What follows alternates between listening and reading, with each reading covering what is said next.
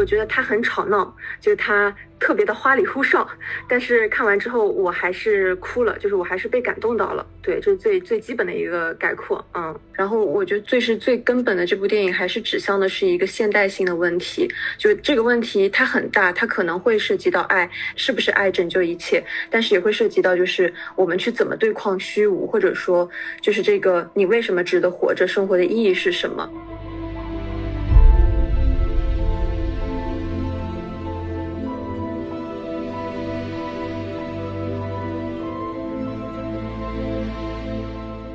这个背狗，它看起来既像那个宇宙中吞噬万物的黑洞，又很像那个许诺给我们很美好价值的乌托邦。但是这个乌托邦是用血的代价铺成的，它会收缴你的自由意志与幸福的承诺。威猛其实某种程度上暗含的一种意思是，太多的理论、太多的想法、太多的选择，反而让我们迷失了自己。对对对。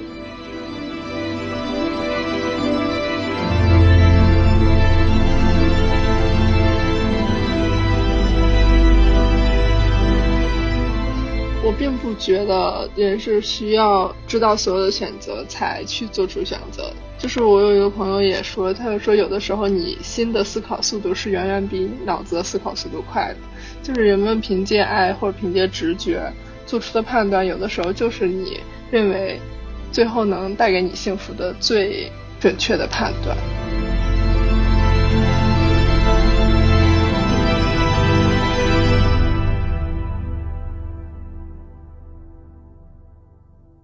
大家好，欢迎收听新一期的席地而坐。这次我们邀请到了一位影视界的朋友 Sunny。Sunny 来自我介绍一下吧。Hello，大家好，我是 Sunny。然后呃，对，影视农民工。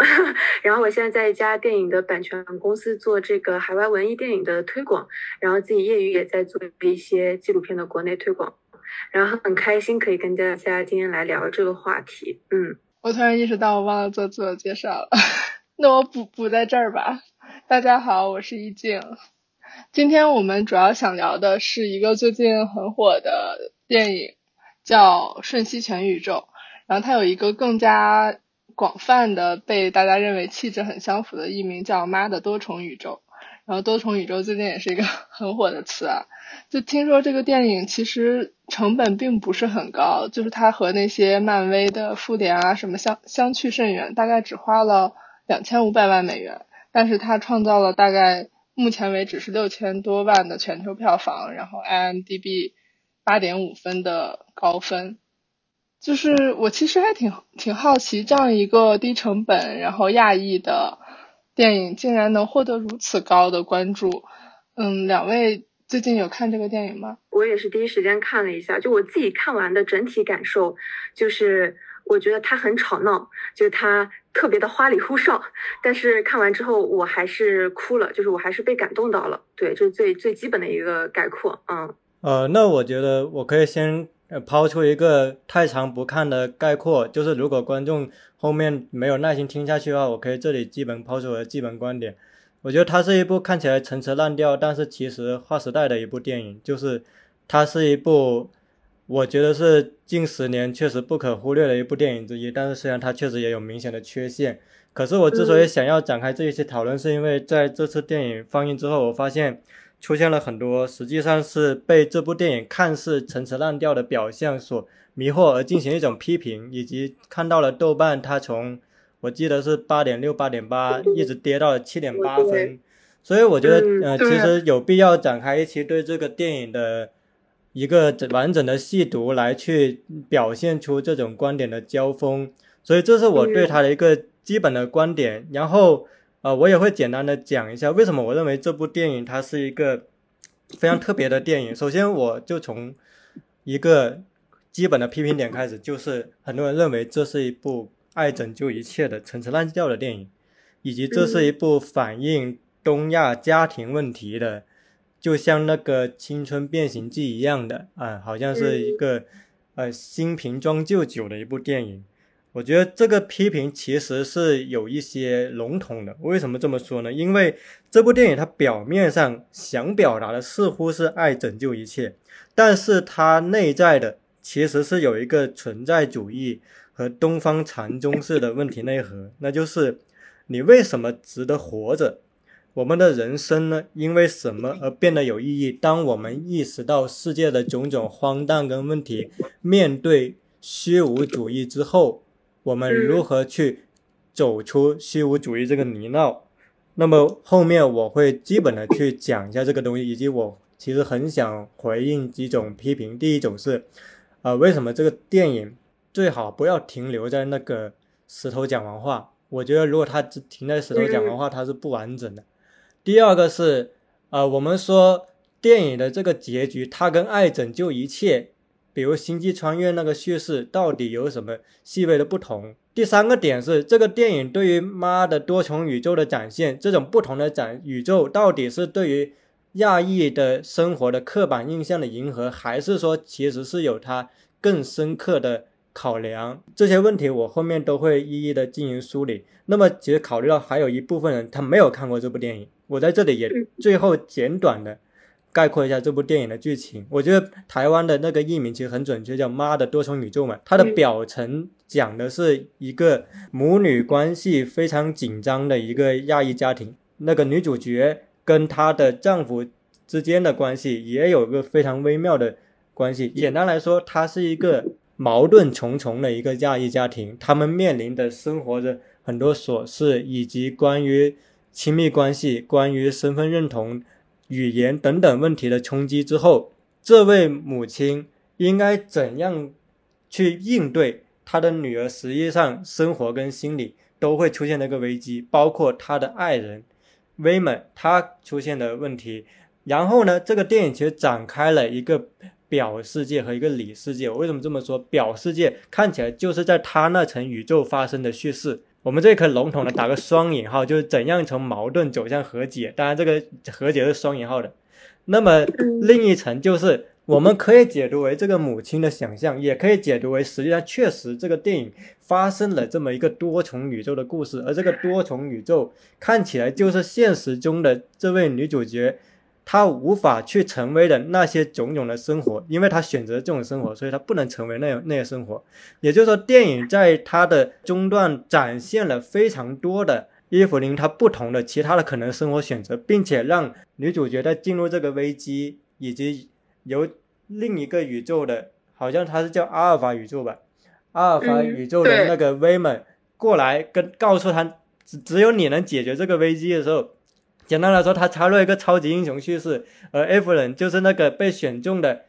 超级英雄，他要去解决一个危机，为此他要在不同的宇宙之间去穿梭。其实他所要面对的那个终极的敌人，就是他的女儿在另一个宇宙所化身的一个那个，我们姑且可以双引号概括为大魔王的角色。然后这个就是在那个另一层的叙事里面展开的。就是我觉得我从那个。个人个人出发，就是我不太认同那个这所有的多重宇宙是那个妈妈的想象。我觉得他这个电影想要呈现的还是就是这个多重宇宙是真实存在，只不过他后来是怎样被坍塌，然后怎样被找到了那个他什么内心真正的力量什么。这个我们后面可以稍微展开一点聊一聊，就大家各自的观点。呃，因为我觉得导演其实没有说死，就是我的解读是。我觉得导演其实提供一个开放选择，就是你观众可以认为它存真实存在这个多重宇宙，就是它就是一部幻想电影、奇想电影。观众也可以认为这是艾弗琳他的一个想象、一种折射。我觉得导演其实是没有把这两种叙事锁死，这才是这个叙事它比较高妙的地方，就它提供一种文本的开放性。嗯，但我觉得后面这个都可以展开对。三里，你有什么要补充的吗？或者一静，你可以补充。哎，我其实想接着尊成那会儿说一句，就是关于很多人在讨论说，到底这个电影的核心是爱拯救一切吗？我我倒觉得我更认同另一个说法，就是说他其实是在讲做一个善良的人，因为里面不是有一句台词，就是 The only thing I do know is that 什么 We have to be kind。然后包括他还说什么那个，当我选择去看事情的好的一面的时候，我并不是天真，而是。策略性的生存之道，我觉得其实它挺体现就是在可能西方视角下，东亚移民在美国的生存哲学所折射出的很多，无论是就是作为一个看似是这个社社会里并不那么主流的人，然后他过着并不是自己特别满意的生活，但在这个生活之下，他怎么去乐观的找到这个生活的乐趣，以及去爱他所想爱的人，成为一个他满意的自己。对，然后呃，我我觉得我刚刚宗成讲的那几个呃主要讲的东西，其实我还是蛮认同的，因为我觉得就是呃一静刚刚讲的那个 be kind 的那一点，我觉得它可以是一个东亚家庭的呃就是所能做的一种态度或者说方式，但我觉得也不仅仅是东亚家庭，它可以跟我们所有的人有关，不管是啊不管是我们中国人还是白人还是世界其他地方的人，然后我就觉得回到电这部电影来说，虽然就是，呃，我们看到影片里它是非常具体的，就是一个东亚家庭。但我觉得，其实我蛮同意宗神讲的那个，我觉得东亚家庭只是一个壳子。然后，我觉得最是最根本的这部电影还是指向的是一个现代性的问题。就这个问题它很大，它可能会涉及到爱是不是爱拯救一切，但是也会涉及到就是我们去怎么对抗虚无，或者说就是这个你为什么值得活着，生活的意义是什么？就我觉得这个还是我当时看完之后。就觉得他虽然表象有各种很天马行空，然后很稀奇古怪的脑洞，但是他里面讲的那个东西看起来好像是我们一直在讨论的一个东西。对，然后我看完这部电影，其实我当时想到了一个那个想到了，哎，我突然把他的那个导呃那那个作家的名字给忘了，我特别喜欢他，就生活在别处，嗯，昆德拉吗？对，昆德拉，我当时就想到了生活在别处，就有点像多多重宇宙。就是我生活可以在别的地方，反而就是不在此处。对，就就突然想到这个，嗯。我觉得其实这个导演他他其实很狡猾。你你有没有注意到这个电影前十分钟的叙事是很考验观众耐心的？他展现了艾弗林生活中的是的种种的他在生活中陷入了泥潭的处境。嗯，其实是。哎，我反而感觉上是，我觉得前十分钟信息密度特别高，节奏特别快，就是。所以好讨厌观众，就是他会劝退很多想看超级英雄电影的观众，就想看那种幻想题材的，因为他他抱着那种预期，他以为他看到的一开始就能展现一个很奇想的元素，结果他被拖进去前十分钟是一个信息量很大的非常现实主义的处理，而且我注意到网上有一种很刻薄的声音，他们说一听到威猛的那个丈夫是叫威猛吧。对，讲中他的那个威猛的话特别差。他就说一听到威猛的声音，我又不想听下去。我觉得这反而是导演有意为之。为什么呢？啊？他一开始设置了，就是设置了很多不完美的点，就是那种我们日常生活中所感受到的那种别人对我们的挑剔，它其实对应到了不同的这角色的身份上，比如说。威猛他的腔调，他的发音是不是会让一些主流人觉得太娘了？不是，就是不够好听。就我们回到，比如说我们做播客的，如果你是威猛那种声音，你肯定被骂死，对吧？这个时候是很能代入？可是这声音是是我自己能选的吗？对吧？这个声音是，所以很有意思。当有一些人骂威猛的时候，他其实没有注意到，其实在日常生活中，我们也可能被这种眼光看待。就是像艾弗琳。她不是一个典型的看起来非常的，就是杨紫琼在里面的扮相嘛。她其实是个被生活琐事层层泥泞所托付的一个中年女性。她显然也不是那种典型的很酷的、很美的那种角色，对吧？那么像她的女儿，她的女儿，她的女儿肯定是美的，但是不符合主流的那种美。像他的公公，像他的公公表面上是被。好像是在电影中一开始是被树为反派，可是我们换个角度想，有谁真的倾听过他公公的声音呢？嗯，我觉得他公公其实很大程度上跟李安的电影可能是有源泉关系的。嗯，也就是说，这个电影的每一个角色都对应了人们的一种偏见，或以及这种偏见所造成的伤害。这部电影它是反超级英雄的，因为它每个角色实际上。隐含的都是一种对于那种成见所造成的伤害，以及它所塑造给我们自身的影子，我们如何与这个影子去相处的一个问题。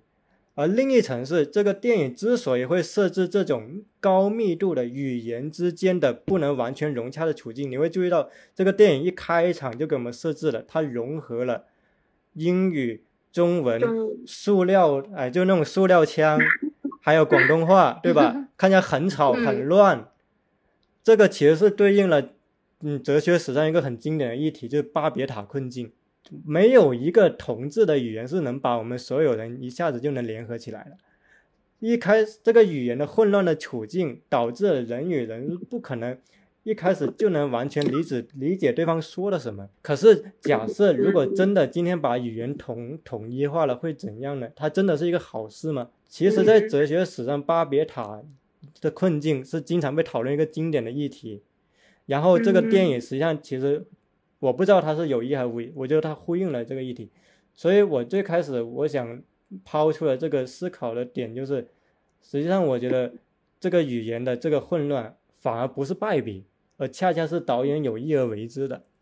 嗯，对，说到巴别塔，就是我之前还真不知道哲学上有这个巴别塔困境，但是我觉得可以介绍一下巴别塔这个故事，因为这个是在圣经里面也是特别著名的故事，就是在创世纪的最开始，就是说，呃呃，世界在大洪水之后，有一群人，他们其实只会说同一种语言，但是他们希望可以建一个巴别塔，然后能够通天，然后能够就是就是有点像成为自己的神，成为自己的上帝那样的感觉，然后。上帝就是把这个塔后来给打乱了，然后让他们就不能明白对方的意思，也把他们分散到各个地方。对，就我突然想到这个，呃，这个跟对圣经里的这个联系，啊，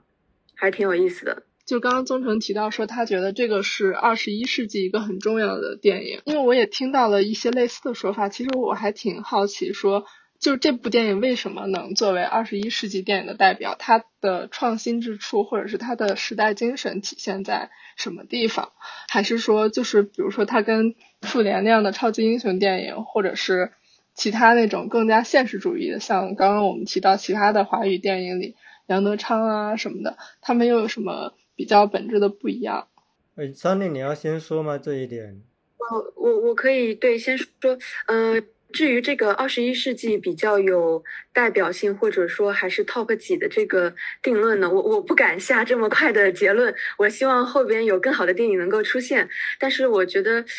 这部电影确实，它在呃，一个是它在它的类型和它的表达上面，包括刚刚宗辰也讲到这个叙事，在多重宇宙上面，它的确是非常现代化的。因为它里面这部电影涉及到了，就真的是像大杂烩一样。如果我觉得有些观众他是看传统电影，或者说，呃，他觉得这个。可能会真的觉得特别吵，因为它里面涉及到了科幻、家庭，还有武侠，甚至还有一些动画，甚至那个那个就是石头那一块儿，还有点像国家地理，就是它其实涉及到这个类，对，涉及到类型特别多。然后我觉得这种花里胡哨，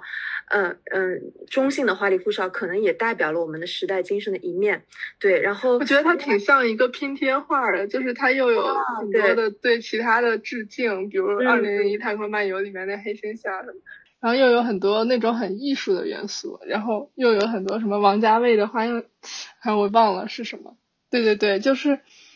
看似是一锅大杂烩，但是我觉得它的那个拼接方式和融合的方式还挺自然的，对，很有意思。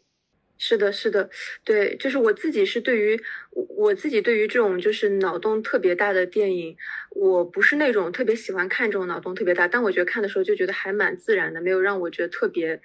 特别很奇怪，或者觉得特别恶心，对，然后，对，然后，然后我觉得另一点就是讲到刚刚讲到那个华人电影，因为我前两周刚刚跟我的朋友他们一起重温了《一一》，就我我特别特别喜欢《一一》，然后我每次看的时候就会有一种截然不同的感觉，因为我觉得在《一一》里面，就是他。他他刻画出的那个家庭亲情还有生命的意义是特别感人的，但我觉得就是把一一当把一一跟这个呃妈的多重宇宙对比的时候，就会发现真的好像大家在关注的那个东西和旨趣有一点点变了。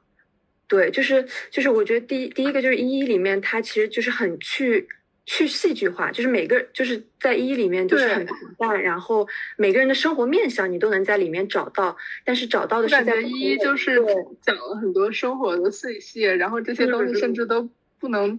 就更像散文吧，它都不能构成一个完整的故事，你看完也不知道讲了个啥，但是你体会到了就是中国式家庭的那种人与人之间的复杂和理解和爱的微妙的那种表现。对，是是，我我觉得一里面有一句台词，可能听众朋友们都很熟悉，就是说，呃，电影人的生命在看电影之后获得拉长了三倍。对，对我觉得这个是在一里面，就是你你通过不同的这个角色，你能感受到，哦，可能这人的一生就是这样子的，可能这一辈子就是这样子的，可能好像看起来没有什么，但是到最后你会觉得特别怅然若失，或者觉得啊，这就是生活。然后我觉得这个很有意思，是在多重宇宙里面，其实它是通过不同的宇宙，就是前面大家刚刚讲到的不同的人生的设想去进行这种。啊，我的生活可能会怎么样的一种想象？就，所以其实看起来有一点点表达方式不太一样，但好像其实都是在讨论，就是大家在这个时代中怎么去面对自己的生活。嗯嗯，其实这个也就是刚刚宗成说那个什么存在的意义，就是为什么要活下去，而不是走向虚无。是那宗成有什么要补充的吗？我觉得二十一世纪一个很根本的问题是人的破碎的主体性。如何找回？我们为什么说有的电影是十九世纪的，有电影二十世纪的？它仅仅是年代的不同吗？我觉得不是。呃，二十一世纪区别于过去的一个很重要一点是，首先，第一，信仰缺失之后，人的意义怎么找到？第二点，我们自身其实就活在多重宇宙里面，就是在一个呃，我们处在一个网络的时代里面，一个后真相的时代。其实我们自身就处在一个看似拥有了多种选择、多重宇宙，可是我们好像真正的生命实感又越来越枯竭的一个问题。第三点，一个很重要的就是，当然听起来可能有点陈词滥调，依然是一个附近性消退的一个问题。也就是说，在二十一世纪，或者说其实早在出现了电视机、手机之后。人们对于远方是更加能了解了，可是相应的就是人们对于附近、对于具体的兴趣在一点点淡化。那么，如何在时代已经变成这么个情况下，如何找回这种对于具体的一种感受力，对于主体性的重新的建立，我觉得是二十一世纪一个很根本的一个命题。这也是为什么我会觉得《妈的多重宇宙》它是一部具有二十一世纪性的电影，尽管我并不觉得说它是所谓的最佳电影或者是什么。其实我之所以想到这个问题，也是因为在看完电影之后，我也看到了朋友推荐的，比如说李厚成他对这个电影的讨论，以及反对者我也看了，以及反对者的讨论。李李厚成他是觉得他是二最具有二十一世纪性的电影，对吧？嗯，对。然后我我听了他的观观感之后，我我认同他一点是这部电影确实非常具有当下性。首先，我从一个点去说为什么它具有当下性。我们来讨论一下这个多重宇宙的设定，它仅仅是为了花哨吗？显然不是，对吧？那么它是为了什么呢？我觉得很重要一点是，一个人他必须看到所有可能的选择，才能真正意识到为什么他是。达到了这个选择，以及为什么明明有那些选择，他经历了之后，他没有选择那个路，他依然还处在这条路。也就是说，呃，个人的主体性并不是在你没有看到那些选择的时候所达成的，而是在你看到你生命中的，甚至你经历了你生命中的这些选择之后，你在充分感受之后所去建立了一条路。我觉得那个能称之为。个人的选择性，这也是为什么多重宇宙对 F 零是很重要的，因为在因为在经历了多重宇宙之后，他才会去思考一个问题，就是为什么明明我离开威猛，我们两个都可能有更好的生活，可是我们依然选择了这种生活。那么对比起那些表面上看起来更光鲜的生活，难道我们现在的生活就是不值得的吗？那么进一步去 讨论。当我在别的宇宙，尽管我拥有了更好的事业，我拥有了更让让人尊敬的身份，可是我失去了威猛这份的爱，这份很具体的，他只有他把我视成那么重要的一个角色，我去衡量，到底这个社会荣誉的堆积重要，还是我跟威猛牺牲的这一部分，我们到了这一步的生活更重要？我是否会后悔这种牺牲？在我看来，当他们经历了那么多重宇宙，其实无论他们是选择坚持还是放弃，我觉得都 OK 啊。为什么？因为他们是在充分感受之后做出了相互尊重对方的选择。可是，如果他没有看到这些宇宙，他选择现在的生活，那么他就不能称之为一个找回主体性的选择，他只能称之为一个，因为他仅有这种选择，对他不得不的选。我觉得这是一个很重要的不同。那另一个不同就是，也就是回到我们这次提到的关键问题：为什么它不是爱解决一切？因为爱是需要细分的，爱分成控制型的爱跟链接型的爱。控制型的爱我们很好理解，就是那种窒息型的父权式家庭的爱，就是我为你好，你不要说为什么，我就是为你好，你听我的，这是控制型的爱。那链接型的爱是什么呢？就是说。我尊重你的感受，可是我不能欺骗我的内心，我就是在乎你，我不可能说我放弃你。也就是说，你在我眼中的投影胜过了世间其他对我的一切。那么在这种情况下，我尊重你的选择，但是也请允许我仍然表达对你的在乎。这是链接型的爱。而妈的多重宇宙，它的一个关键性的转变是，它从控制型的爱。转变成了链接型的爱，这在电影中是有很多的投射的。一开始，其实艾弗琳做的很多表面上为女儿好的选择，都没有真正倾听女儿的想法。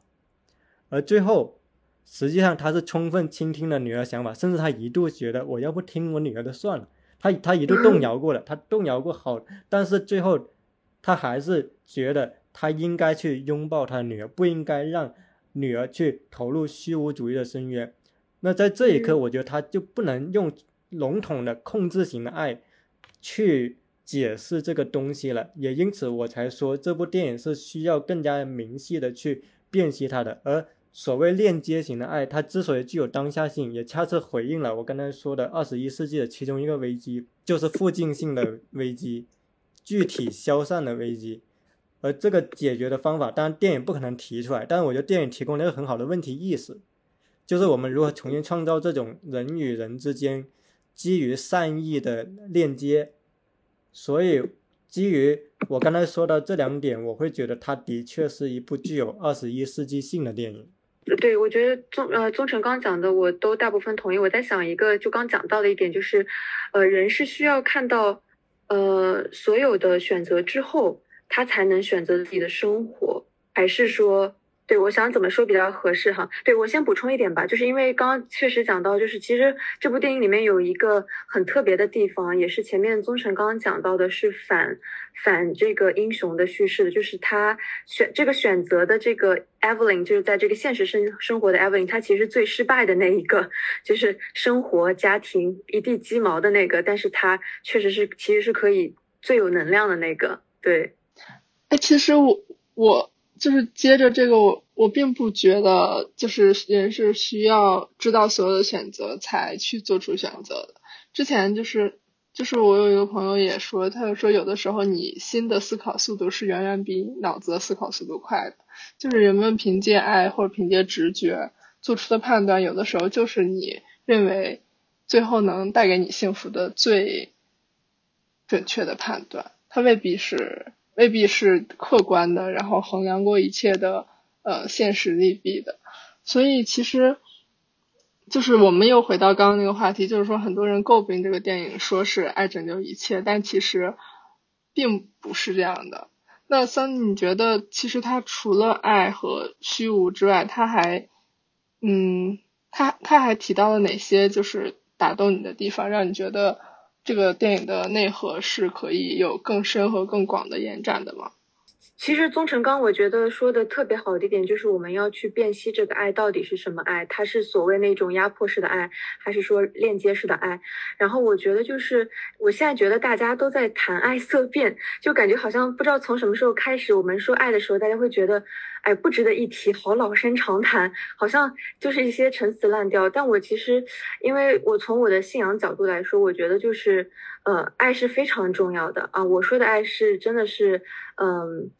呃，该怎么说呢？就是这个爱是一方面是链接性的爱，一方面也是无条件的这种呃神对人的爱。然后我自己当时在看的时候，其实印象很深刻的一点就是那个女儿造的那个杯狗。我觉得等一会儿我们也可以讨论一下这个意象。对对对，这个问题我想补充来的。是的，就是这个杯狗，我觉得很有意思的是，这个杯狗它。黑漆漆的，然后它吸附一切，但是它是把它放在了一个类似于天堂，或者说好像充满这种这种就是光明的一个地方。但是它在那边，因为他之前不是说什么，如果你走进这个 bagel，然后你一切的现实的痛苦将不复存在，然后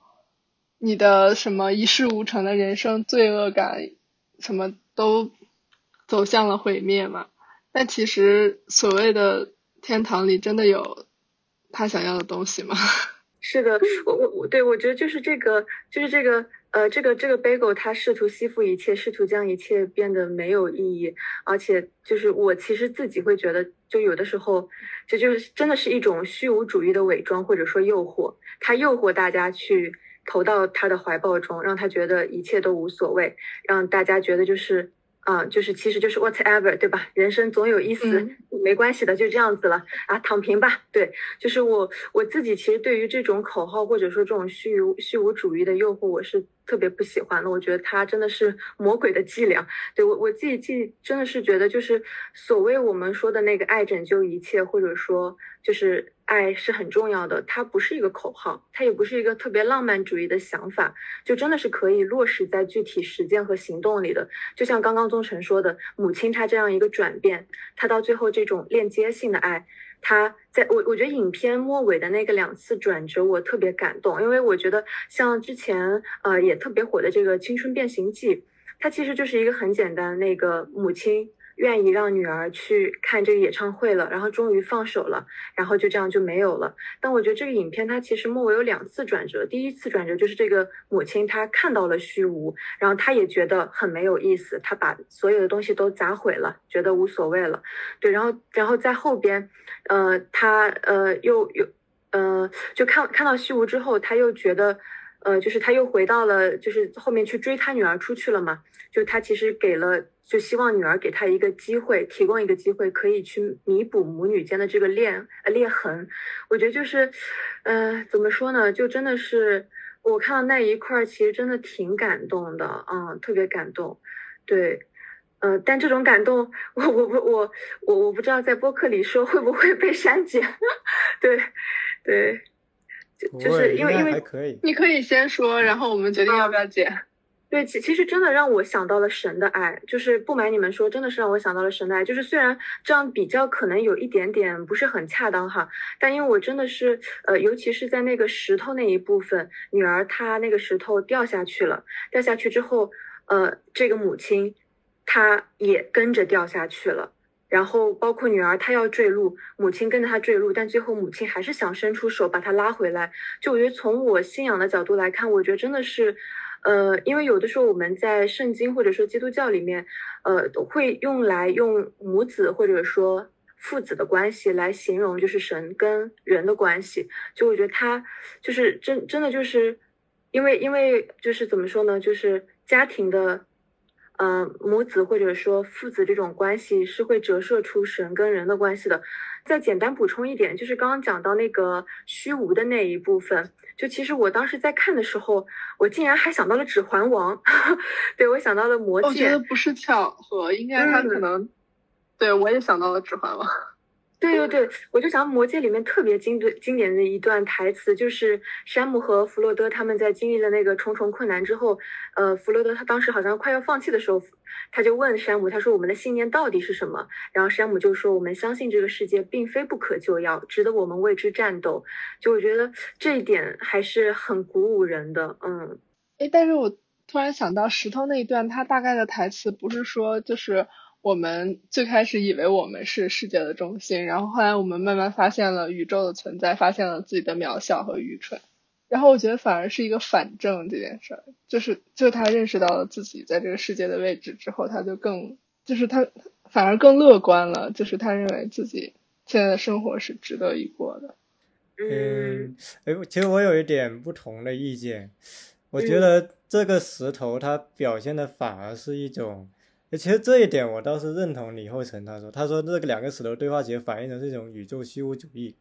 那为什么不能在石头中间结束呢？是因为如果在石头对话完结束，就这个电影的主旨就变成了他认同宇宙虚无主义，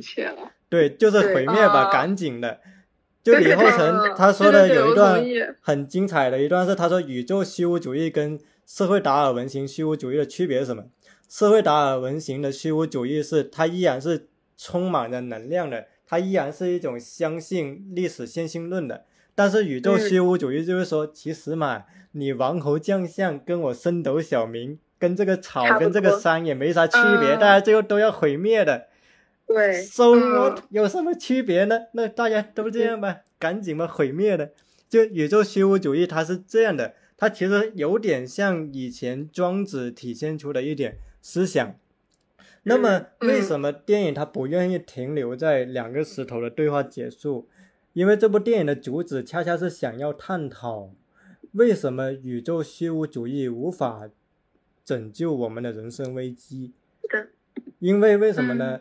尽管这个荒诞的、充满伤害的世界确实会让我们在一度感受到很多的虚无，可是我们在转念想，一如果我们因此封闭自己的内心，跟他他人建立联系的内心，我们仅仅是觉得毁灭吧，赶紧的，我我爱怎样咋样，这其实是一种恶性循环。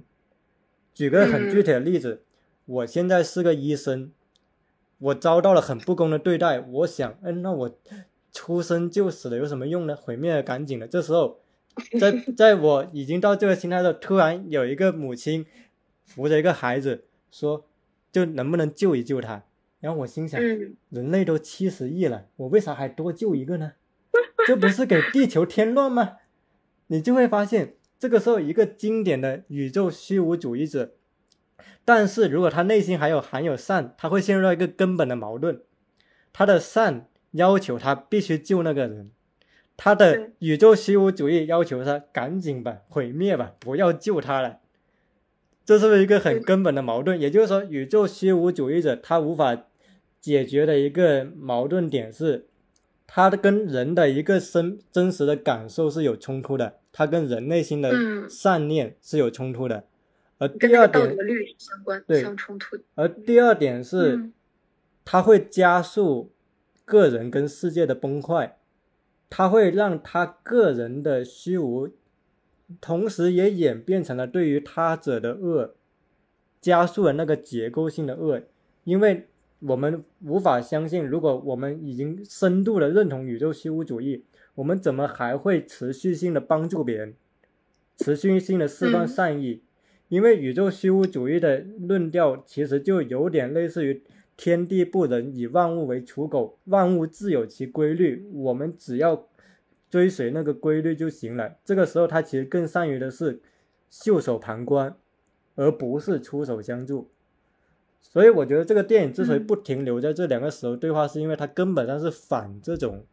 宇宙虚无主义的。他还是相信，虽然我们过得那么糟了，但是请我们尽可能的相信一点善吧。就是，请我们尽可能的，还是在最坏的处境里面，伸出自己的援手。我觉得这个是这个电影的一个很重要的主旨，当然后面还可以继续的去讨论。对。哎，所以孙成，你觉得就是在石头那段之后，就是那个女儿说她要进入那个 Bagel 寻求毁灭，但是母亲回到了洗衣店的那个场呃那个宇宙里解决了。这个危机就是他通过这样的转折，或者是这样的化解方式，隐喻了什么？作者的，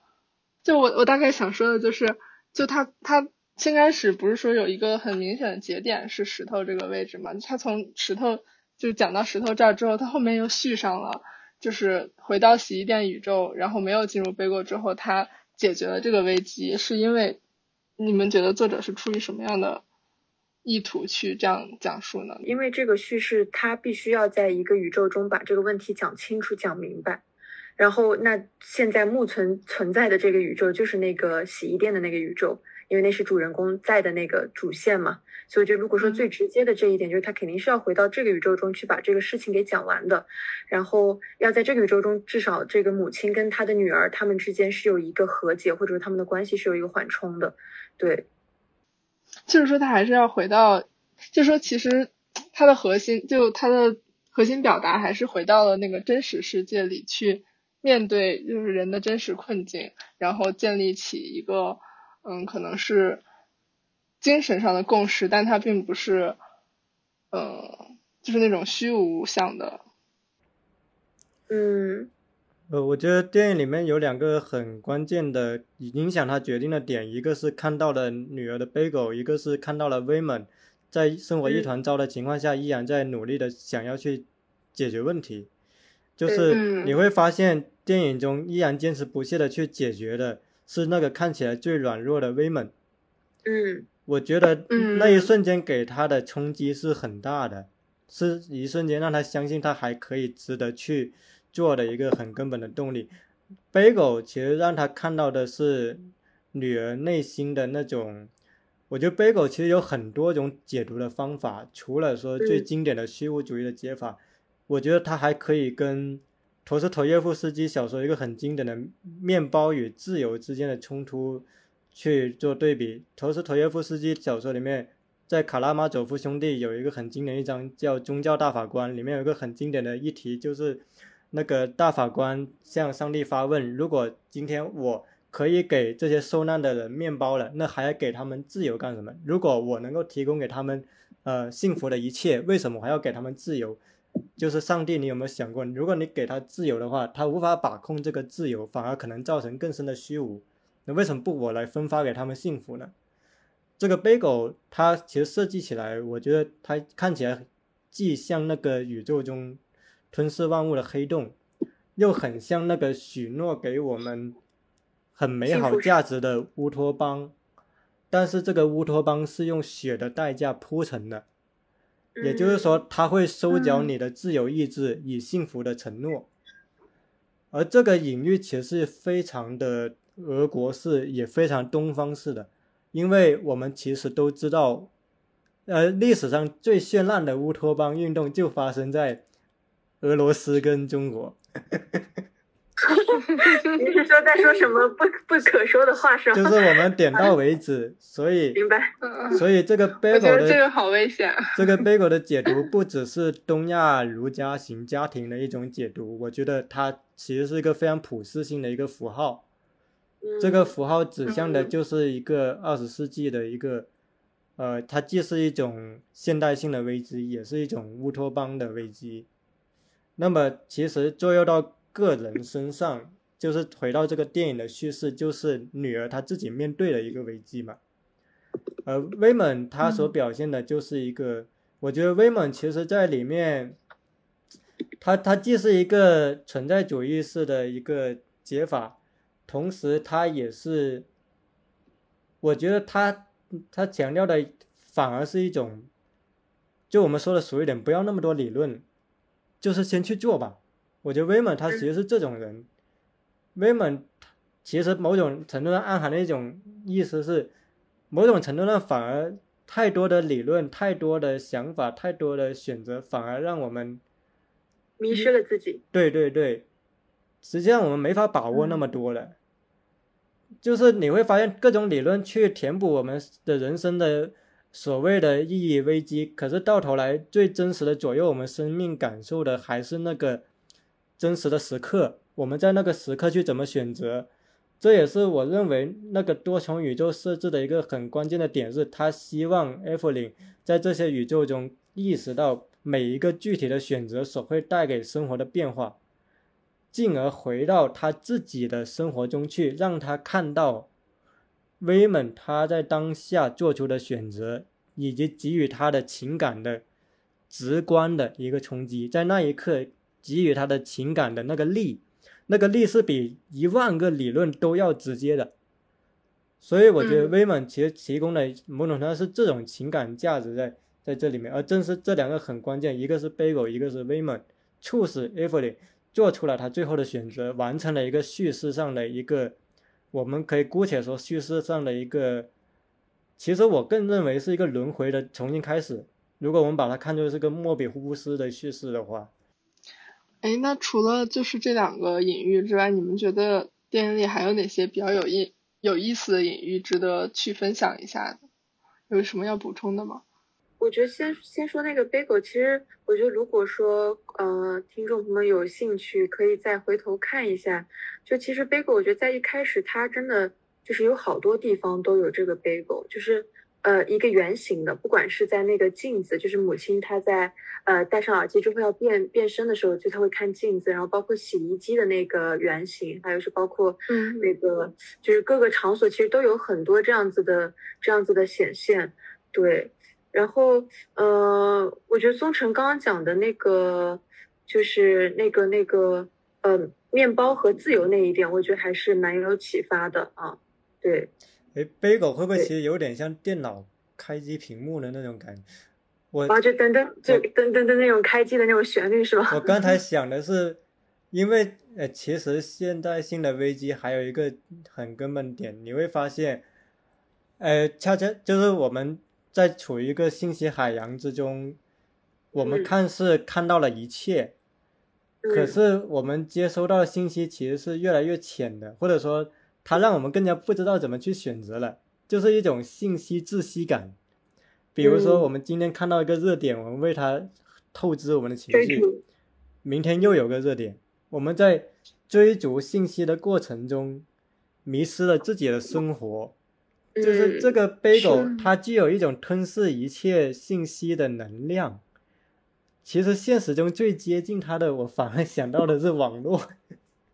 啊，确实，我觉得是有的。嗯，因为网络看它可以让我们看到各种不一样的生活，不管是在抖音、小红书，还是在视频微信号里面，就有太多途径可以去看到别人跟我们过的不一样的生活。嗯，包括我自己也经常玩手机，然后。就忽略了别人，是我也会嗯。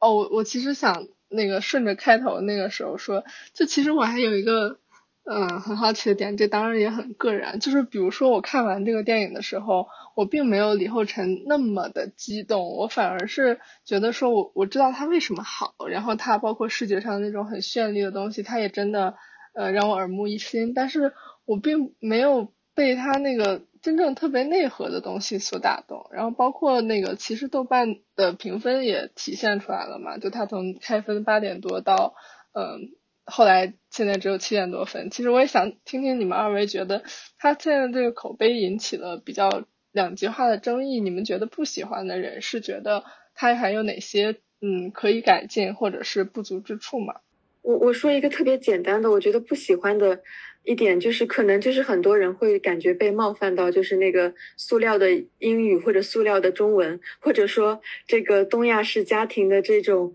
啊压抑和窒息、控制与被控制，我觉得这可能是最直接的一点，大家会看了之后觉得。啊，就是会会有一点觉得，就是在老生老生常谈的这个这这个一个一个主题啊。然后另外，我觉得大家在打低分的另一种情况下，可能是因为这个片子其实它的时长还是挺长的，它有两个小时二十分钟左右，然后可能在这个形式上看起来也非常的。啊，繁繁杂，所以我觉得可能大家看到最后发现是一个爱拯救一切的故事，他们会觉得觉得啊，花费我两个小时啊，所以觉得可能是不是大家会在这方面去打一个不太好的那个呃不太好的分数？对，对我我自己觉得是爱这嗯，不管是爱或者说这个现代性的这些东西，其实是。很值得讨论，很值得被大家不断的去提出，然后不断的真的是就具体的事件去进行辨析或者说讨论。对我就觉得这部影片如果说能给大家带来一点就是讨论的这个契机，也觉得也是很可贵的。嗯，就是其实网上还是有些人可能他没有看到这个层次吧，但是他还是会觉得说它更像是一个超级英雄电影，然后它嗯很多表达是相对来说比较浅薄的或者比较浮夸的。然后那个曾成，你可以再多分享一点，就是说，你觉得这个电影和超级英雄电影本质上的不一样，它到底体现在哪儿呢？就是它是思思想性上，还是说它真的有把这个形式和内容结合的很巧妙，而不是运用了一个花里胡哨的架子？我我觉得这个电影它它的争议恰恰是这一期我觉得我最想聊的一点，因为我注意到几个比较典型的对他的批评。第一个是这个电影没有反抗性，它收归到一个很经典的和解式的叙事里面。呃，这类型批评会主要来源于呃我认识的很多呃左翼视角下的朋友。第二种批评是这部电影本质上跟青春变形记啊什么，对，跟他们没什么区别，叫亚裔家庭叙事的陈词滥调。第三种批评是这部电影的每一重宇宙都在呈现一种对于亚裔的形象的刻板印象。它是一部为了对脆弱吗？大家亚裔都这么脆弱的吗？他他，但我觉得真的很真的很典型，就是什么洗衣店、京剧、武打明星，还有什么对，但我后面全都是特别典型的。我后面恰恰想说，他为什么他为什么必须要呈现这种刻板印象？当然，我后面会说，就是第三种批评，就是认为这部电影其实迎合了所谓的美国主流视角对于亚裔的一种刻板印象。那么第四种批评就是刚才山里提到的语言带来的不适。我觉得第五点其实也很重要，就是你有没有注意到，大部分国内的观众很难现在是通过电影看这个电影院看到这部电影的。嗯嗯嗯，是的。我相信这部电影你通过手机看跟通在电影院看效果是打了折扣的。对，嗯。这这也是其实说说实话，一我一开始看到这电这个电影，我也并不是说特别激动，我是仔仔细思考了之后，我才觉得说它确实很值得去深挖。那然后接下来就我想根据这几个批评，我去回应一下。当然，我其实自己对他也有批评，但可能不是这个东西。首先就回应那个刚才我们谈到的刻板印象，为什么说我说导演是有意而为之的？因为首先，艾弗林处在的。就是在美国这么一个现实环境，他处在的就是一个充满刻板印象的一个环境里面。导演为什么要让他看到其他宇宙里面对亚裔的刻板印象的呈现？我觉得这里面要细分的一点是，究竟是导演觉得东亚人他就该这样，还是说导演想呈现的是美国的主流社会眼中的？这种东亚人的典型印象对于个人的影响和形塑，也就是说，这一种呃这一种个人养成一种经典的叙事里面，实际上我们的自我是在自我成长和他人影响中、社会影响中共同构建的。也就是说，一个人的影响的焦虑，有很大程度上其实来自于社会对你的刻板印象、对你的成见。比如，他们会认为一个。符合规范的优秀的女性应该是怎样子的？嗯，如果你不是这样的话，他会提出更加挑剔的目光。就比如说，我再提一个很具体的，他们会认为广东人应该是怎样的？你们广东人是不是吃福建人呢？他们认为他俩应该平时讲粤语而不是普通话。你们广东人粤语应该很好吧？对，你会发现，其实社会对人的一种刻板印象是造成了我们的焦虑的。这个多重宇宙每一层就是每一层焦虑啊，这个焦虑作用到艾弗林的大脑里面，或者是作用到这个叙事里面，所以他才要看到这不同的所谓看起来更好的宇宙。实际上，他看到的是一种影响的焦虑，他看到的是社会希望艾弗林是什么样的，社会希望艾弗林是像《花样年华》里面的女主角一样。希望艾弗林是像一个他们以为的东亚的武打明星，像杨紫琼那样，在他们眼里那个是成功的，像李连杰、成龙、杨紫琼，他们觉得哦，你这样是优秀的。但是社会很少会认为一个没有这些特点的、操劳于普通生活里的中年妇女是优秀的。有就是经过这层对比，才会让我们如此强烈的能够当。就我个人会如此强烈的感受到艾弗林遭遇的身份的危机，所以我恰恰觉得这个刻板印象塑造非常有必要，因为你你想，你如果不不是不造这，你怎么能够让人们感受到这种影响的焦虑？你如果再多从一个白中产阶级的白人，就突然觉得，对，然后这个是第一点回应，第二点回应是另一个很典型对要批评，就是这个电影走向了。和解叙事，我觉得这一点其实蛮值得商榷的，因为哎，其实我认为这个电影的问题反而不是说它走向了和解叙事，而是呃，首先是第一点是我认为他对于这个母亲跟这个女儿之间根本性上的冲突的塑造，在前期说实话，我觉得塑造的没有让我觉得特别出色，就我能 get 到的点，但我没有觉得说特别出色，以至于最后。当他们去决力的时候，实际上是需要我自己去脑补的。嗯嗯。因为说实话，在我看来，我觉得他母亲对他女儿其实还。好像还可以，就没有对，就是没有管的那么的那个。我觉得这个在《青春变形记》里面会更加的明显。我也觉得，对，就是我是后来看到后面才意识到，就是说他所象征的是被母亲压迫，然后，然后所以他要去其他地方发泄。但我当时并没有觉得很压迫，可能是在国内温水煮青蛙太久，觉得还挺正常。对，然后第二点，我觉得它的不足是，你会发现其实它的解决路径依然是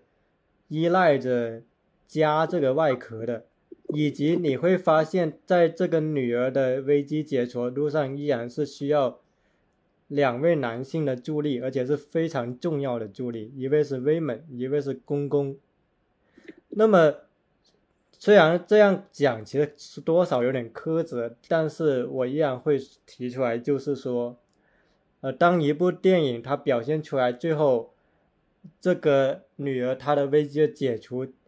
仍然要某种意义上要依靠两位家庭主要男性角色的恩惠，一种善意的恩惠的时候，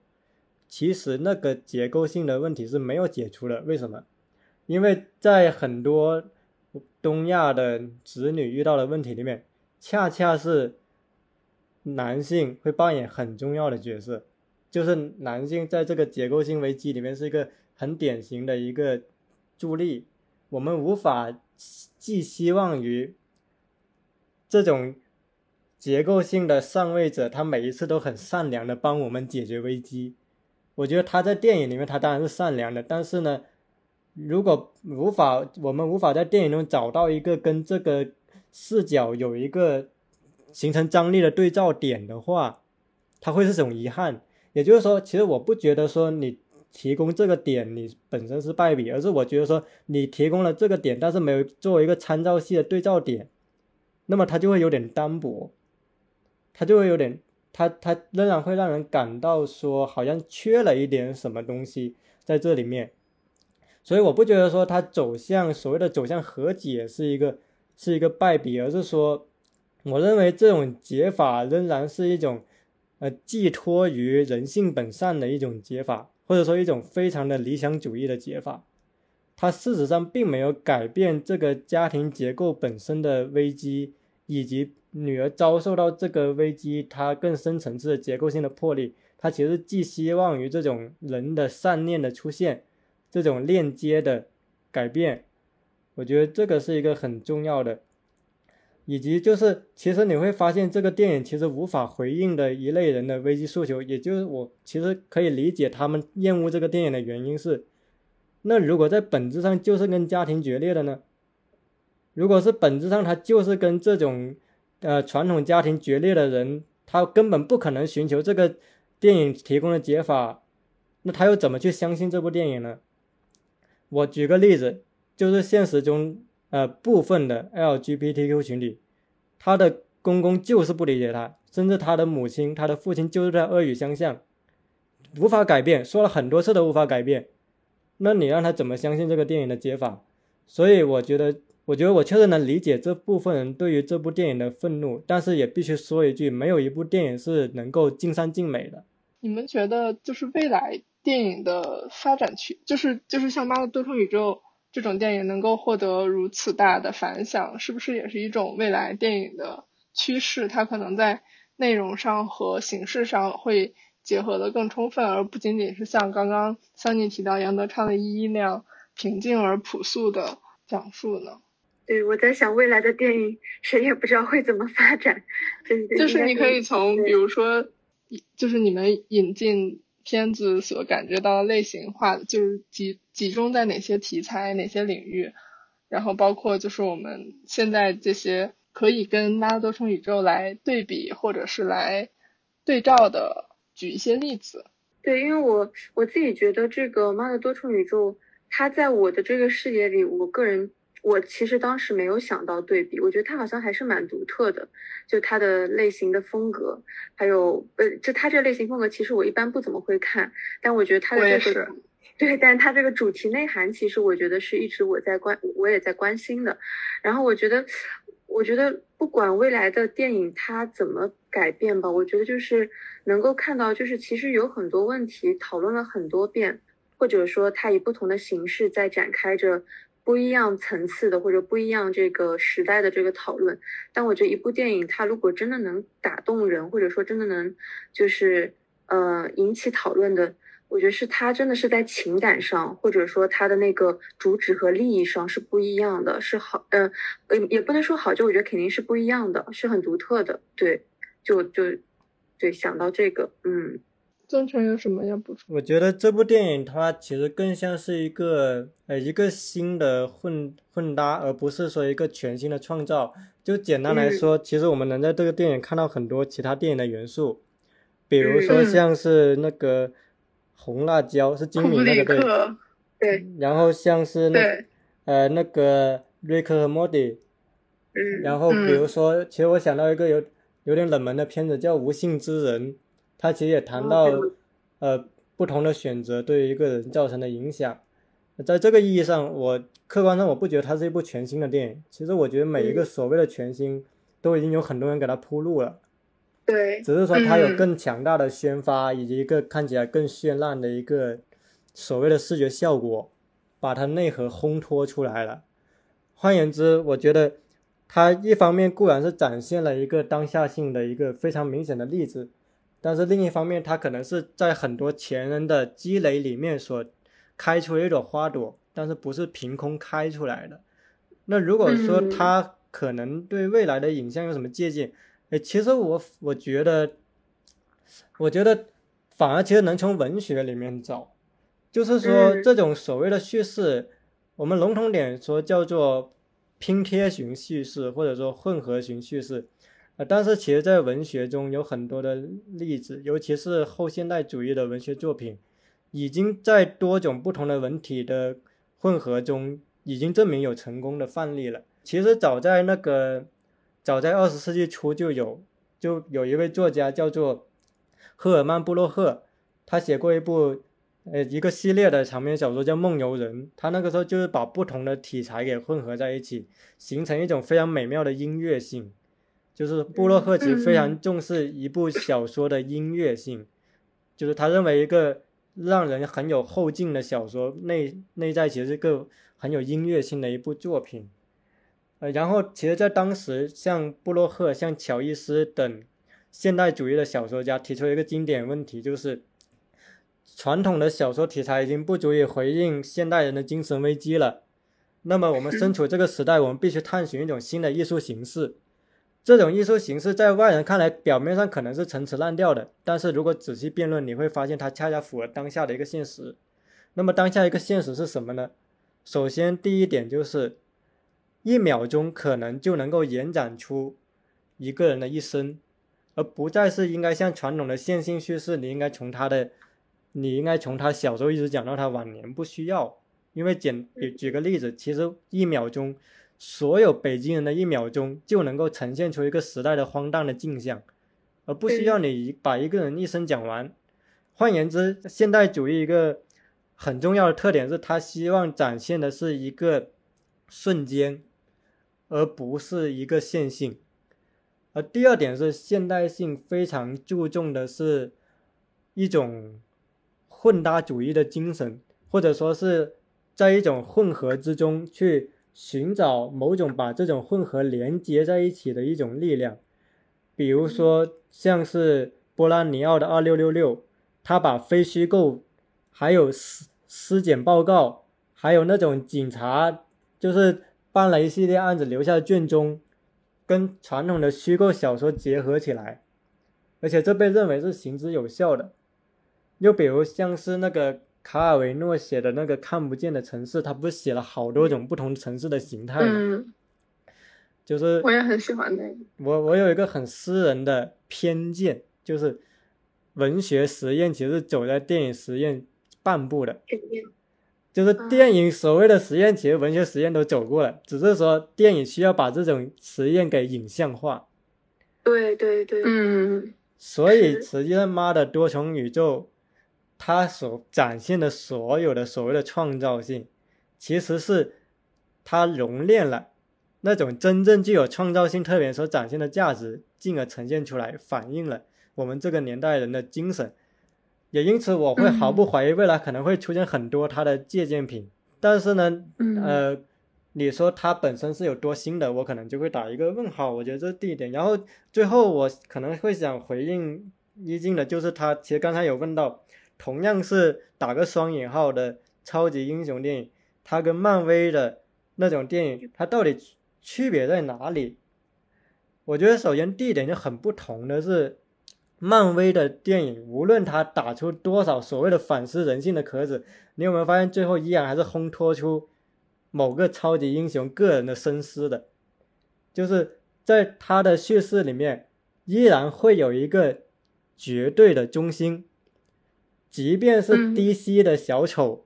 看起来很反超级英雄了，但是他个人魅力还是云集在这个小丑身上，对吧？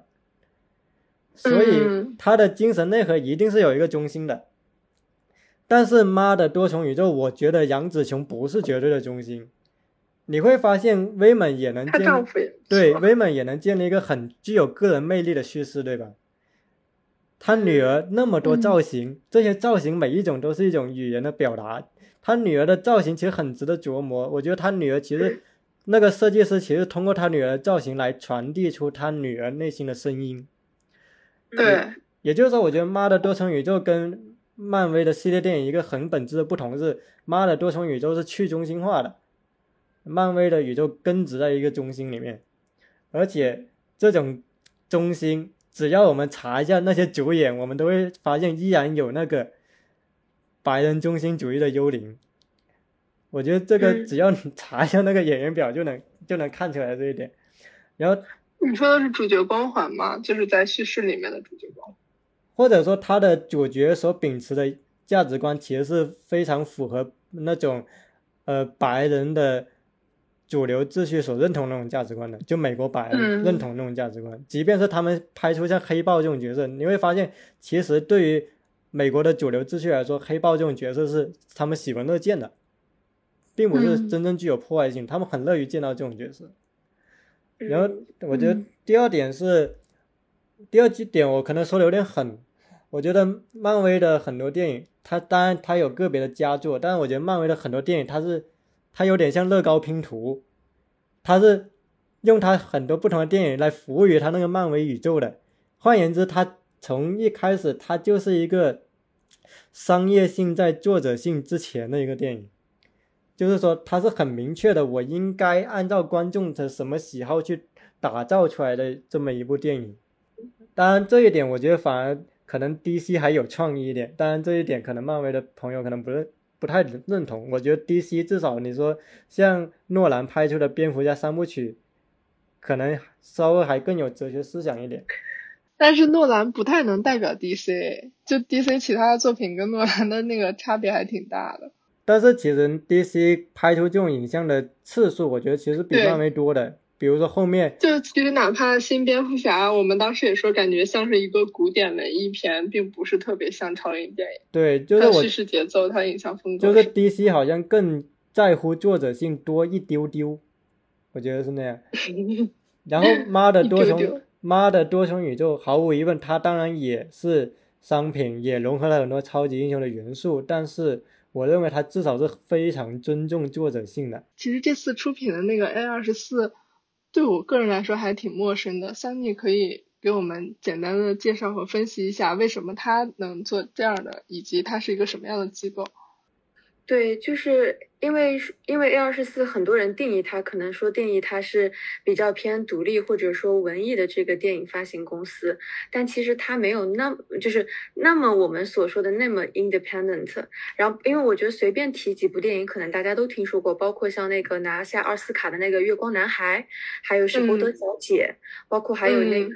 最近大火的那个厄运吧，如果我没记错的话，是厄运吧，就是特别火的一个电影，就是还是电视剧，那个厄运也特别火。查查。对，就是其实我感觉就是 A 二十四，它在那个制作和发行独立电影这一块儿，其实一直都在做一个很反类型或者说另辟蹊径的。包括还有前一阵子我刚看了他们另一部电影，就是《龙虾》，因为我们也在做这部电影的活动。龙虾我也看了。它就是那种希腊的那种诡异浪潮式、新诡异浪潮式的，还有包括灯塔。就这几年，我感觉 A 二十四出来的电影，它其实把它们放在一起，就能看出这个电影出行，呃，出品公司和发行公司的这个一个特色，就还是蛮有那种独立的那个旗帜在里头的。但又，但它又不是完全的独立，它也考虑到了商业片，像宗成所说的，还有是一些呃亚文化或者说观众也能买买买账的那些点，对。我觉得确实比较亚文化，就包括龙虾也是。我觉得龙虾其实它是有商业片的属性的，就包括它的无论是故事还是猎奇的视角还是什么，但是它又讲了一个非常独特、小众然后奇异的一个世界。它和那种就是像什么阿巴斯之类那种纯文艺片、絮絮叨叨的靠台词、长镜头什么固定机位还还是很不一样。我觉得它。嗯，我还蛮喜欢的。对，包括那个，就是呃，就是那个那部电影，就是呃，另一部华裔电影，就别告诉他。这部电影是二零二一，是在也是在国内上映的一部华华语电影，就但也是是美国那边的导演，美国的华裔导演拍的。对，别告诉他，也是 A 二四是发 A 二十四发行的。就所以其实还是他们出，其实这几年出来还是挺多好电影的，包括呃，我突然又想到，就那个房间，就是那个讲那个性侵那个房间，小孩和那个也是也是他们出的，就是你把这些拼图放在一块之后，其实你能发现他们也是有他们那个风格在里头，嗯，那我觉得它有点像类似于像比如说像动画说皮克斯一样，它虽然是也是出了很多爆款，但它并不是。那种特别主流合家欢的那种风格，对，就是他们自己那个另辟蹊径的那条道路。嗯，哎，那我再问一个最后收尾的问题吧，就其实接着刚刚那会儿说到漫威和那个漫多重宇宙，它其实还是涉涉及到了一个就是说创意的本质吧，就是说到底什么样的作作品你们会觉得它有真正新颖的突破时代的？东西什么样的是可能通过拼贴或者通过呃什么模仿的方式，但它实际上是一个包装之后的伪创意。就是当然我并并不是说拼贴就不是真正的创意，就是说你在你们眼里你们是怎么看待突破性的创意这件事儿？嗯，对这个问题我还之前没思考过，我觉得特别好的一个问题。嗯，那要不宗成先说。我我觉得我 首先可能会回到一点，就是你的身体的直觉，你会不会因为这部电影多少有一点兴奋度？这个兴奋度就是它是让你有讨论欲的，而且这种讨论欲是让你有思辨的乐趣的。你比如说，我如果看到一部爆米花电影或者是一部很工业性的文艺片，我可能看完也就过去了，或者说我在影院大笑了之后。比如看很多开心麻花的电影，我也会笑，但是笑之后就没了，因为我判定它就是一个非常的流水线生产的一个东西。但是很很显然，当我看到妈的多重宇宙，或者说看到过去曾经让我产生兴奋感的电影的时候，那个感觉是非常直接的，它就是一种身体体验。而且你仔细一想，你会发现还真的没有说在形态上。完全跟它可能很相像的电影，虽然说它可能部分会让人想到一些其他的电影的元素，但是能够把这些元素融合成这样的，我觉得确实很少见。就只要我们把它跟《青春变形记》、跟《瑞克和莫蒂》那些都对比来看，你会发现，其实真的故事还不太一样。对，如果是这样，因为其实我记得当年《头号玩家》出来的时候，大家朋友圈也非常的沸腾，然后各种找彩蛋什么什么。但好像过了几年之后，我觉得它在影史上并没有有一个特别重要的位置，并不像比如说之前那些划时代的大片一样。然后，所以我就想知道，就说在你们眼里，你们是怎么看那些昙花一现的创意和真正的创意？因为头号玩家乐趣是局限在找彩蛋的，它其实是一种类似于迷影的乐趣。但是你如果仔细的爬它的，呃，镜头美学、它的结构、它的哲学思考，其实能爬的有限。那我觉得，其实回到对于一个电影具体的观赏，就是有时候我们可能不能判断它是什么划时代的，或者说创造性，但是至少我们可以判断它的镜头语言。它的结构，它的哲学表达是否能自洽？就是我们是否能把那些我们想到的点跟它的细节给吻合？我觉得这是区分观众脑补跟他电影表达一个很重要一点，就是你想到的点，其实在能够在文本中找到具体的出处的，而不只是说你给它强行升华了一段。我觉得这是很重要的，也是区分何为简单的拼凑，何为有意而为之的结构很重要的一点。就比如我刚才说到的，为什么多重宇宙每一重是一种美国主流对于亚裔的一种想象的一种美好的生活？你会发现每一重宇宙的选择都是有经过设计的，有意而为之的，嗯，而不是随便找的。比如这个宇宙我呈现个印度人，那个宇宙我呈现个英国贵妇，不是吧？它肯定是有很设精妙的一个设计在里面的。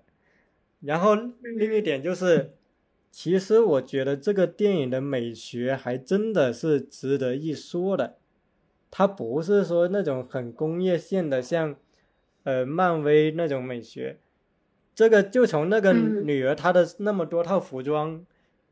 这个你就可以感感受到主创他的一个用心程度，以及我自己其实，在观看到这个电影后面的时候，其实我会有一种。在梦与现实之间摇摆的感觉，我觉得它有点那种感觉很很迷幻，有点像迷幻电子乐。其实我觉得这种感觉很接近于当下我们所面对的那种身处于我们今天的那种环境的那种感觉，就是有点眩晕。我觉得很像社交时代，就是赛博居民嘛，你被各种东西的注意力。就是你看是漫漫游在不同的地方，但你又非常的悬停。对。然后你看是处在一个很热闹，可是其实又很安静。我觉得是一种非常矛盾的感觉。然后这个电影的影像好像够到了这种感觉。嗯，就所以可能回到我作为个人观影观影者角度，首先第一个很根本的就是一个身体的给的直观的感受，它能不能让你有那个兴奋点。第二个很重要的就是，去从镜头美学，然后哲学表达结构上去很缜密的去挖的。我觉得一部，呃，区分一部杰出的电影跟一部良好的电影，很大的一个不同是你有没有兴趣看完之后，很愿意去努力的回想它，甚至有重新第二次去看，去找到那个吻合的点的乐趣。一部良好的电影是你愿意看第一次，但是你可能不想再太回想它了。那一部杰出的电影是后劲很足的，是你愿意不断的去深挖它的。不过我自己看完这个电影哈，其实我觉得就是我我肯定第一我的身体感是有感觉，就因为我是被打动了，我哭了，尤其是在最后那个那那两段。但是我看完之后，因为呃，因为因为确实我前面也提到了，我觉得这部电影它的确是很独特的，不管是在它的风格类型还是在这个主题的内涵上，如果深层挖是有很多东西的。不过我自己就是会觉得，像那个一静说的，就是可能再过多少年回头看这个东西还是。嗯，我不知道它能激起多大的水花，就是它还能不能被影史留下来？当然肯定是能给影史留下来，因为它现在已经成为 A 二十四最赚钱的电影了，就他们工作室现在发行最赚钱的一部电影了。对，在这方面是肯定可以留下的。但我觉得在在就是其他的这种艺术表达上，因为因为我我平时的工作也会涉及到一些些这个看一些片子，然后这两年也看很多新片，我自己其实有的时候会很疲乏，说实话，就我觉得。看来看去就那些表达，看来看去那些艺术形式，可能很多导演都已经说过了。然后，但是就是问题就是导，我觉得一个好的导演，他最重要的就是他怎么能把这些呃看似老旧的主题，跟他的这个高，包括前面宗成讲到这个镜头或者说语言和叙事文本能够结合起来，然后结合的特别好。然后能感动人的。所以就借用我同事之前呃说的一句话，就是我他觉得真的好的电影就是简洁有力。对，然后就是呃，然后所以如果说让我来对比的话，那我在我肯定我的身体还是留在零零年代，我觉得看一一会让我觉得更加的舒适，而且我已经看了四遍了。但是可能这个妈的多重宇宙它的确很不错，然后也很棒，但但是我可能没有看那么多遍。是的，明白，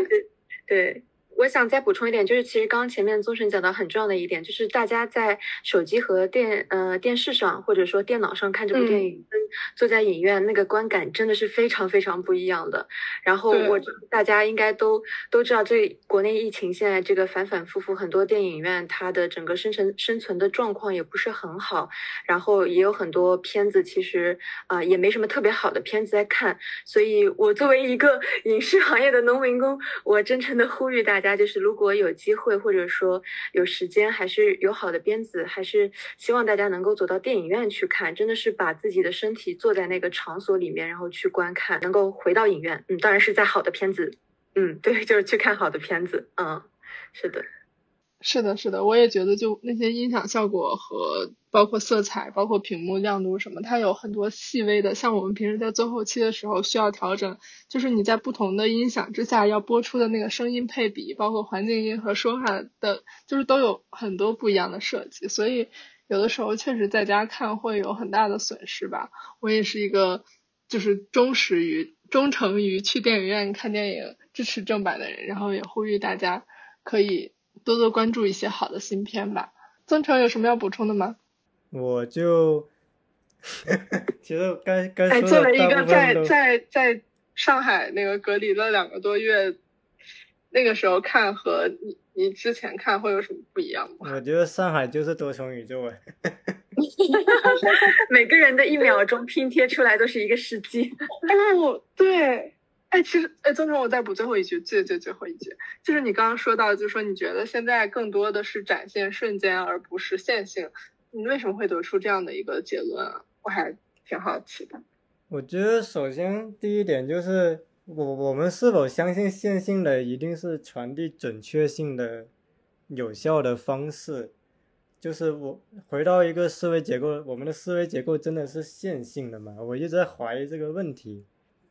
我是觉得我们的语言方式决定了我们的思维是线性的，因为我不能同时在说 A 的时候再说 B。但是其实之前降临那个电影里不就讨论这个事儿？就是如果当那个外星人他的语言是非线性，他可以有时间的那个压缩和绵延感，那他其实就不是线性的思考方式，他会整个创造一个新的整个的思维、语言、价值观什么的。那所以可能我们是因为我们说话是。一个字儿一个字儿的说，你接收也是一个字儿一个字儿的接收，所以你没有办法同时处理，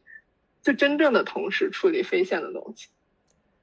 嗯，因为我觉得进一步思考的话，可能会回到就是表面上看起来线性的生活体验，最后往往又会变成一个很像莫比乌斯环一样的生活体验，或者说一个其实是梦跟现实交叉的。呃，实际上如果深究的话。我们有时候不得不怀疑，就是我们所感受到那个所谓的线性的时刻，呃，它有多大程度是那个真正意义上的真，还是说别人投喂的看似真实，其实是虚假的成分？然后落实到文学语言里面，如果采用线性叙事，其实一个很重要的思考点是，那谁是这个线性的主角呢？谁来承载这个线性的使命？你就会发现，线性叙事一个很大的不足是，它必须提供主角，它必须提供一种中心性的压制性的叙事，无论那个主角是帝王、是妃子还是普通人。也就是说，线性叙事它尽管是已经被证明了，确实是很经典的一种叙事，但是它一个很根本的局限性是，它必然会有一个中心叙事压制其他的边缘叙事。所以，其实才后面文学史的作者们才会探讨出很多有别于线性叙事的处理方法，因为他们意识到了这个局限。其实也是回到我们个人的一个生存的危机，就是比方说，当我明确的意识到我们不是历史的主角，不是那个下棋的人，甚至是棋盘上的棋子，是那个被一些跟我们无关的人弄乱我们的生命体验，我们为之付出很大代价的人，我们是是否依然能够体认那个由所谓的操盘手来去制定的一个线性的叙事？那如果我们对这个多少有商榷，我们自己又应该探讨怎样的叙事？这种叙事里是能够让我们自己存在的。我觉得很多话话题最后其实回到一个我自己的问题，就是我们自己的生命感受的问题。恰恰是因为感受到在传统的线性叙事中，其实没有我们的位置的，他们是认为我们无足轻重的，所以很多人会本能的需要去探讨一种存在，使他自己存在，而且使他觉得他存在是有价值的一种叙事，一种。更加多元的、开放的叙事，所以我觉得从这个角度上，今天是有必要反思这种线性的叙事的。对，忠诚讲的这个线性叙事，我感受特别深，因为其实我感觉我前面也没有提到我们这部电影，其实我觉得这电影里面还讲到一个就是多元，就是美国现在的这个整个社会状态，就在多元主义这个情况下，包括像你前面讲到的，就是我觉得就是对于现代人来说。这么一说，可能又又牵扯到我的信仰了。我觉得就是上帝死了，就是很多人会觉得，嗯，我们找不到自己的位置，或者说我的生活是没有根基的。但是如果说在一个就是在一个嗯，就是圣经的那个里面，当然我可能很多人会说那是压迫性，或者说那是呃一个一个被构建出来的，但其实它真的是。呃，有迹可循，而且如果你真的进到里面去，你会发现，它那个叙事你是有位置，而且你的位置的主动性，你的自由意志是特别强的，神没有把你的自由意志给剥夺走。对，我就突然想到这一点哦，对，好的好的，没事，你这个我觉得可以回头慢慢讨论，就很多很大的那个话题了啊。好的好的，那我们今天的讨论就到这儿了，感谢大家收听这一期的喜剧而坐。如果想要关注我们，可以在小宇宙。和微信公众号、微博搜索“席地而坐”。感谢 Sunny 今天的讨论。那我们谢谢，拜拜。嗯，到这期圆满结束了，拜拜。There's